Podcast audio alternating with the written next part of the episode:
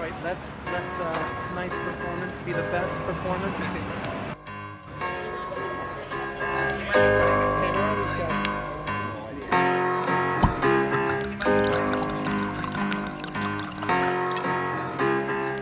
E aí pessoal, tudo bem?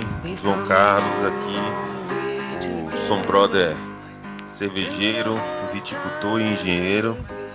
Estamos aqui gravando um episódio especial, extra, rapidíssimo, só para contar um pouquinho da experiência que a gente teve hoje. Como foi para você, Vitor? Se apresente aí. Aqui é Vitor, o Som Brother advogado e viajante aposentado temporariamente, né? A gente não pode viajar. É, e foi uma experiência fantástica, João, hoje. Foi surpreendeu, inclusive, essa ideia aí que a gente vai tratar agora de fazer um encontro que ia ser pessoal, que ia ser nossa nosso encerramento do curso do Winemaker, né, com todo mundo. Todo mundo tava meio triste que isso não ia acontecer, mas acabou que a, a Miolo conseguiu fazer um, um trabalho bem legal, virtual, sobre isso. E aí você quer contar um pouco no início aí como é que foi? Então, é isso. A gente estaria hoje em Bento Gonçalves, no friozinho lá, mas não estamos, né? Estamos aqui no calor. Mas a gente estaria encerrando o nosso ciclo de winemaker de um ano, fazendo hoje o, corte né, do vinho. A gente fez a poda seca, a gente cuidou de um vinhedo lá fazendo poda seca, poda verde, que a gente já falou em episódios anteriores, né, Vitor, sobre isso. Inclusive da colheita também, a gente já, já lançou um episódio sobre isso. E hoje, finalmente, a gente estaria lá fazendo a experiência pessoalmente de criar o vinho, fazer o corte do vinho. Explica pra gente aí, Vitor, o que é um pouquinho do corte. Antes de falar do corte, só lembrar aí, pessoal, que o, o episódio de colheita, inclusive, tem tem vídeo no YouTube complementar, né, com, com várias imagens bem legais aí, para quem não teve a experiência ainda de viver uma colheita. Em relação ao corte, ser bem breve aqui, para não, não, alongar muito, não falar muito tecnicamente. Corte, pessoal, é quando você tem é, mais de um tipo de uva, ou uvas de diferentes terroirs, diferentes regiões de, de uma determinada vinícola, ou até comprada de, de outra vinícola, uva, e você avalia as características de cada vinho e faz uma mistura. Né? Um, um outro nome para corte é blend, que as pessoas conhecem mais até em whisky e tudo mais, e, ou assemblagem, que é, é o francês para esse tipo de procedimento, né? Então escolhe-se diferentes vinhos com diferentes características para se chegar num vinho mais equilibrado possível dentro daquilo que a pessoa que está criando, o winemaker, está buscando com aquele vinho. Se vai ser mais frutado, leve, elegante, se vai ser mais potente, se vai ser de guarda, se vai ser jovem, que uva vai trazer algo demais para o, o principal componente que ela vai usar. Enfim, mistura, é uma alquimia, né? Digamos assim, é, é uma mistura de vinhos para se alcançar o melhor vinho possível da ideia ali que o, o criador dessa bebida tá pensando para ela. Pois é.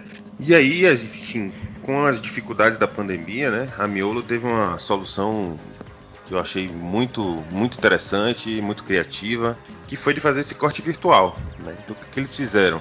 Mandaram para cada winemaker, né? A gente está num grupo de entre 18 e 20 pessoas, e para cada um recebeu um kit de três amostras, né, meias garrafas de vinho, com é, o vinho feito do, do, vinhedo que a gente cuidou, o vinho feito de um outro vinhedo, mas também de Merlot, né, que o, o nosso vinhedo era de Merlot, e um outro vinho feito de um Cabernet Sauvignon.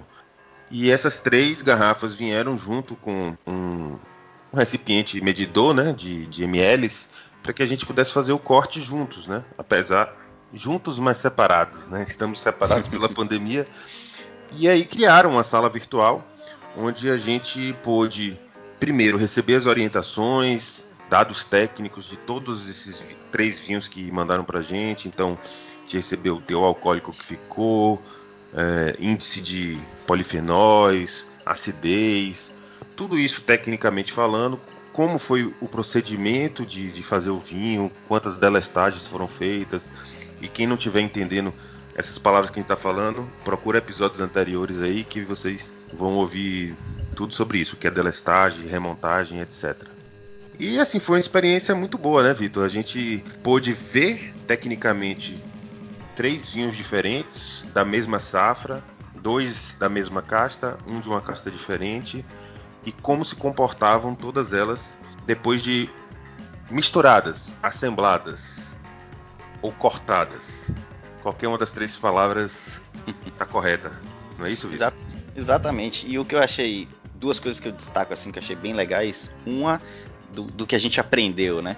que é como as informações da ficha técnica do vinho te dão uma noção, antes mesmo de você provar, te dão uma noção de uma proporção de que você vai usar entre aquelas amostras, porque você já sabe que um está com álcool mais alto, um álcool mais baixo, você sabe onde que você quer chegar com isso, o IPT que você falou, o índice de é, polifenóis, que dá uma ideia da longevidade desse vinho, quanto tempo ele aguenta de guarda.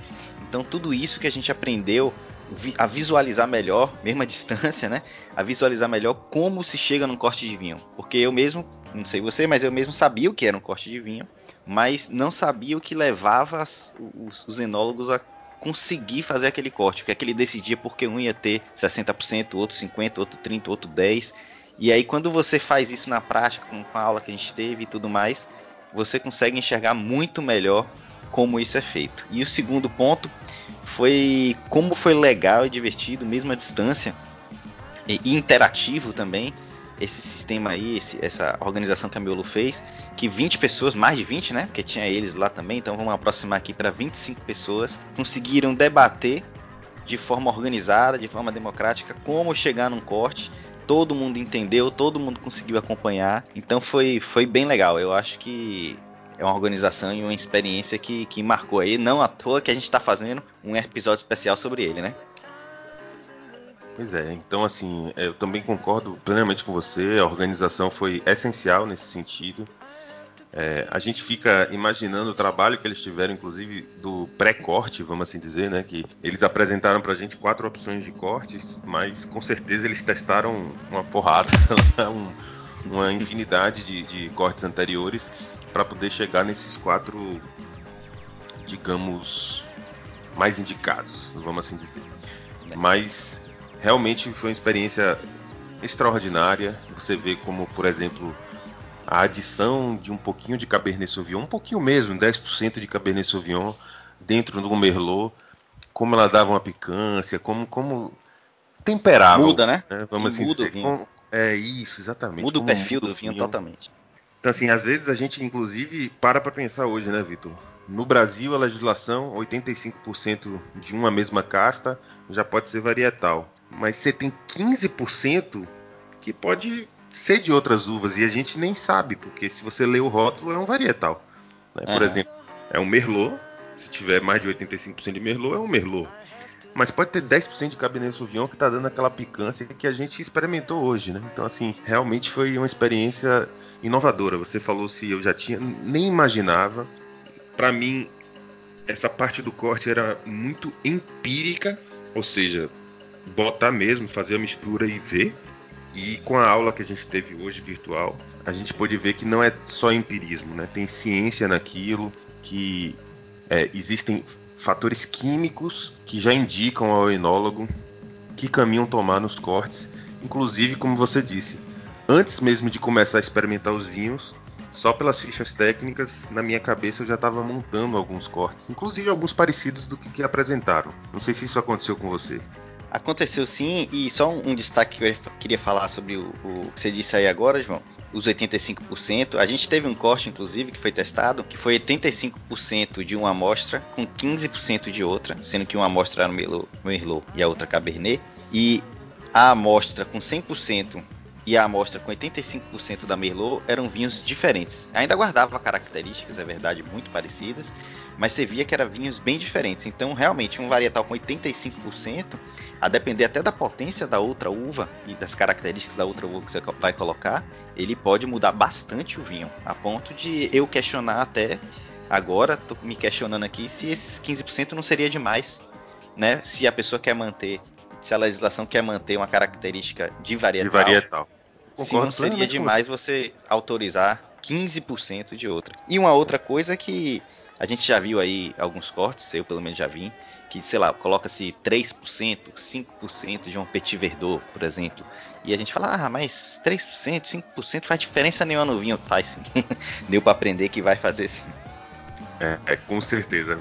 Plenamente, com certeza, concordo, porque realmente hoje 5% a gente via que já podia fazer uma diferença enorme. E se for um, uma assemblagem, um corte de várias variedades, né? Hoje a gente basicamente fez um corte de dois merlots de lugares diferentes e de um cabernet sauvignon. Mas imagine aqueles vinhos que a gente compra que tem cinco, quatro, seis uvas diferentes. Às vezes tem 1% de petit verdot. Eu já, já bebi vinhos com 1% de petit verdot, mas realmente hoje a gente percebe que faz diferença.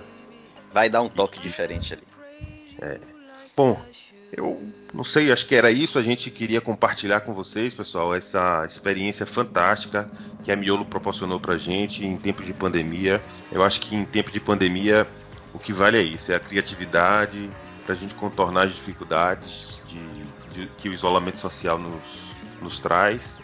E parabéns, agradeço a Miolo e parabenizo por ter feito ter tido essa ideia né, de distribuir essas amostras entre a gente e de ter conduzido e esse roteiro que para mim foi muito esclarecedor, muito engrandecedor e que acrescentou muito no meu conhecimento de vinho. Agradeço bastante isso.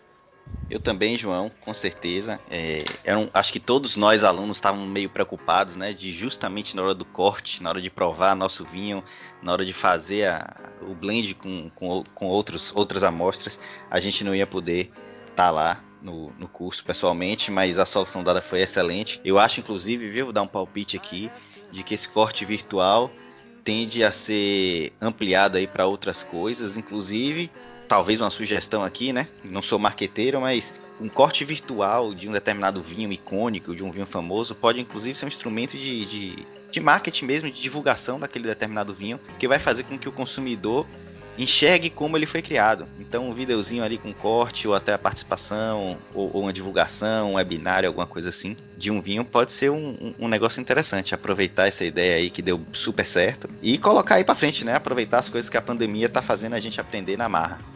é isso aí, Vitor. Então, pessoal, era isso. A gente queria compartilhar essa experiência. Isso aconteceu há poucas horas atrás, tá? Então, a gente quis pegar fresquinho na cabeça, gravar esse mini episódio para compartilhar com vocês. Espero que estejam todos bem seguros. E até a próxima taça, até o próximo episódio. Até a próxima taça, pessoal. Espero que tenham gostado aí do, do compartilhamento que a gente fez hoje. Apesar de rápido, não deixaríamos de colocar a música escolhida pela Marina Gatelli, da Miolo, Praise You, de Fatboy Slim.